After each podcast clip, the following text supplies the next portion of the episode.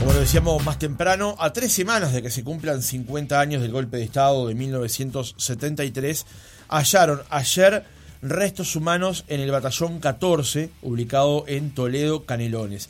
Los restos fueron encontrados a una profundidad de unos 50 centímetros y a unos 100 metros de donde estaban los de Julio Castro y Ricardo Blanco hace poco más de una década. En esta mañana de Oriental recibimos a José María López Más, antropólogo, justamente arqueólogo también, que estuvo a cargo, fue responsable de las primeras avanzadas que se hicieron para hallar restos humanos en predios militares. López Más, ¿cómo le va? Buenos días. Buenos días, muchas gracias por la llamada. Por favor, es un gusto recibirlo esta mañana. Eh, en primer lugar, López Más, una cuestión personal. ¿Cómo recibió la, la noticia ayer del hallazgo de estos restos humanos en el batallón 14?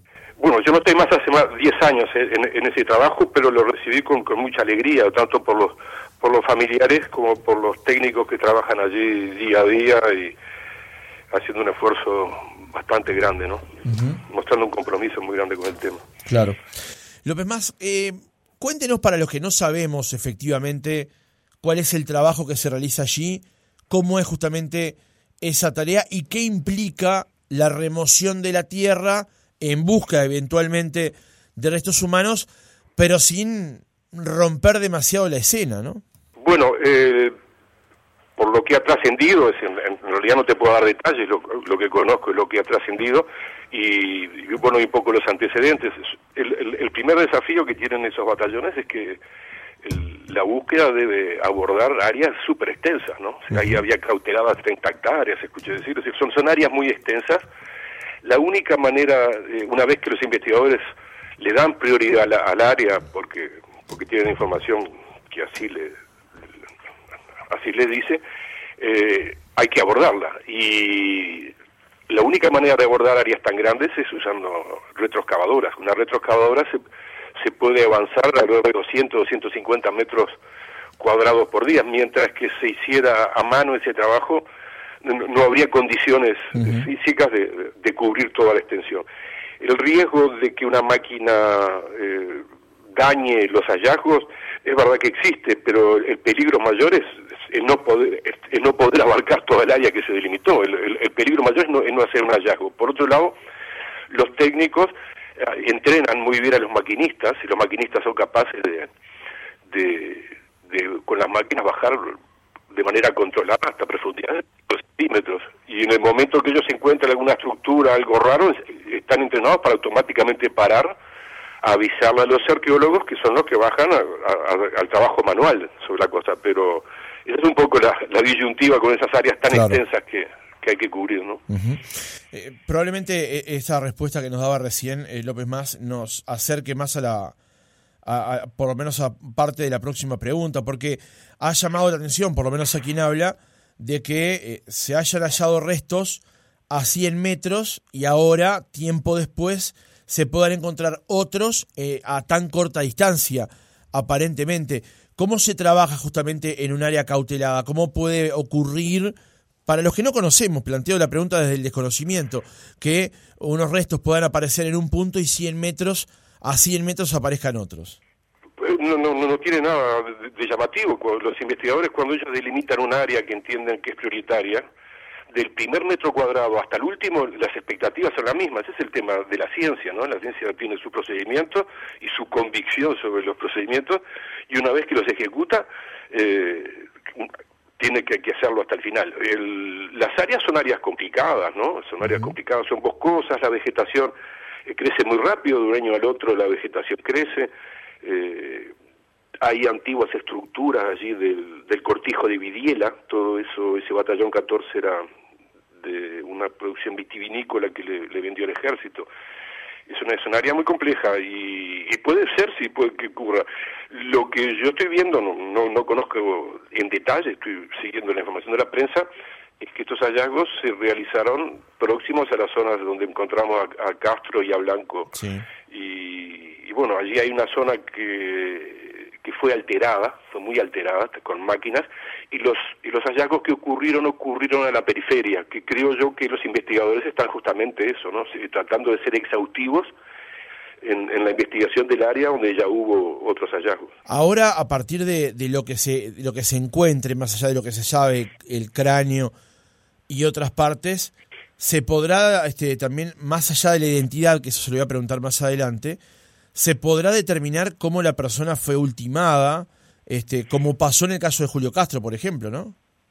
Bueno, hay que ver, ¿no? Eh, primero el trabajo, por lo que ha trascendido, que es una estructura con una losa de cemento y el cuerpo tiene cal, primero los, los investigadores tienen que eh, romper la losa para acceder al, al, esqueleto, después tratar de sacarlo con la mayor completitud posible de, la cal y, y, en ese momento también recoger todas las evidencias que estén asociadas, cualquier tipo de evidencia asociada para la, para la, para la causa es importante, y una vez que se recoja todo eso, que se extraiga de, de la cal el esqueleto, allí van a mirar bien los antropólogos biológicos los huesos y, tratarán de identificar patologías en los huesos. En el caso de Castro era, era muy evidente, le habían pegado un, balazo en la frente. Eh, y habrá que ver eh, las, las patologías que registran los técnicos y, y, en conversación con los médicos establecerán la causa de muerte. ¿no? Generalmente esta gente recibió muy, muchos tormentos y ya en las primeras, aunque no sean las causas de muerte, las pruebas de los tormentos, huesos quebrados, eh, se, reconocen rápidamente. López Más, el examen de ADN que hay que practicarle a estos restos hallados no es el mismo que un ADN de conformación de, paternidad, por ejemplo, ¿no? No, estos son sobre, sobre huesos, requiere una técnica especial para la extracción del ADN, es un procedimiento especial Felizmente, por la experiencia, hemos visto que la cal, eh, si bien contribuye a la destrucción de vestimentas y partes blandas del cuerpo, conserva muy bien los huesos y los antecedentes han mostrado que los huesos en, cal eh, no han tenido problemas para, para liberar material genético para la investigación. Ayer se hablaba de que ese procedimiento puede demorar en el entorno de los dos meses, ¿es así? Mm, es mucho. Creo que, bueno, primero los en el terreno están trabajando un poco contrarreloj, ¿no? Porque si están anunciadas lluvias, si ellos todo este procedimiento previo que yo te mencionaba, de sacar la losa, sacar el esqueleto y todo eso, y las evidencias asociadas, le va a llevar un tiempo. El ADN en sí mismo no, no requiere tanto tiempo, pero lleva el suyo, ¿no? Si lo tienen que cotejar contra el banco de, de datos genéticos de, de todas las personas desaparecidas, para, para identificarlo. Pero dos meses capaz que no, no tanto. ¿Eso se puede hacer en Uruguay? Yo creo que la policía técnica lo hace y lo hace muy bien, de acuerdo a, las cosas que hemos visto. Pero habitualmente son enviadas a la Argentina, ¿no? Sí. ¿Y, y eso por qué es? No sé, eh, hay más confianza, no, no, no, no lo sé muy bien, eh, tener que preguntar a las personas que toman esas decisiones. Y en Argentina también está el banco genético de los desaparecidos uruguayos, ¿no? Ajá. es un problema también práctico.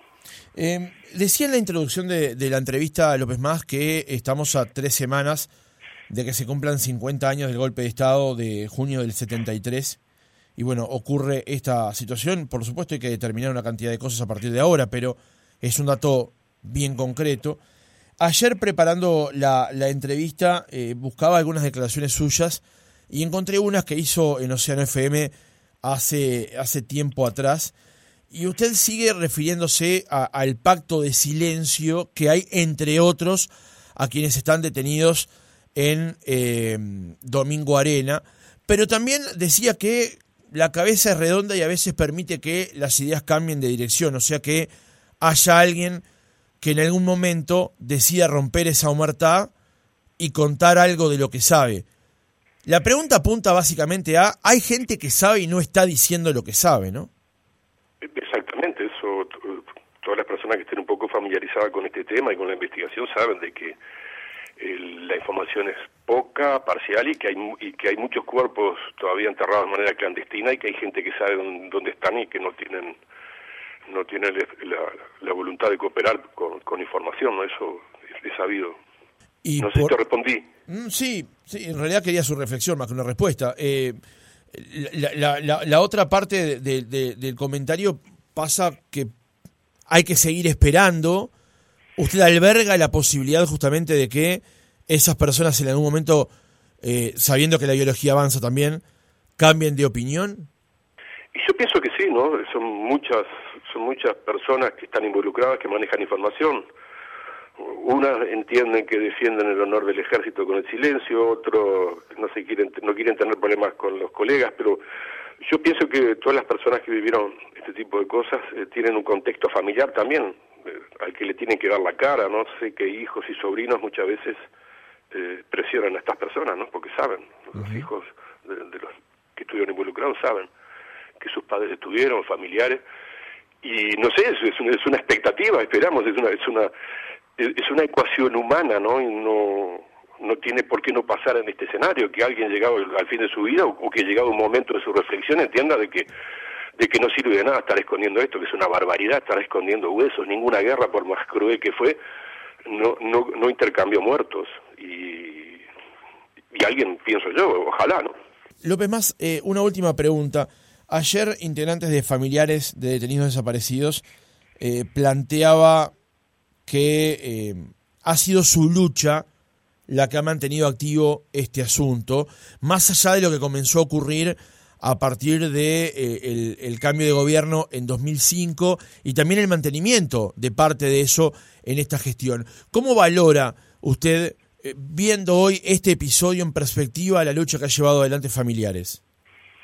Y bueno, hay que sacarse el sombrero, ¿no? Porque el tiempo se lleva a las viejas, las madres de los desaparecidos, eh, la vida va por otros lados y, y, ellos son responsables de que esto haya estado siempre en la agenda del país, ¿no? No, no son solo los familiares, los familiares por supuesto en primera línea, y sino también que hay muchísimas organizaciones sociales, ¿no? Que, que han hecho suya esta, bandera, ¿no? Y, y, yo creo que hay un respaldo social muy fuerte, pero que indudablemente el rol que tuvo familiares fue eh, fue clave ¿no? en mantener esto vivo y que, la, y que hasta, el día de hoy estén ocurriendo estas investigaciones. ¿no?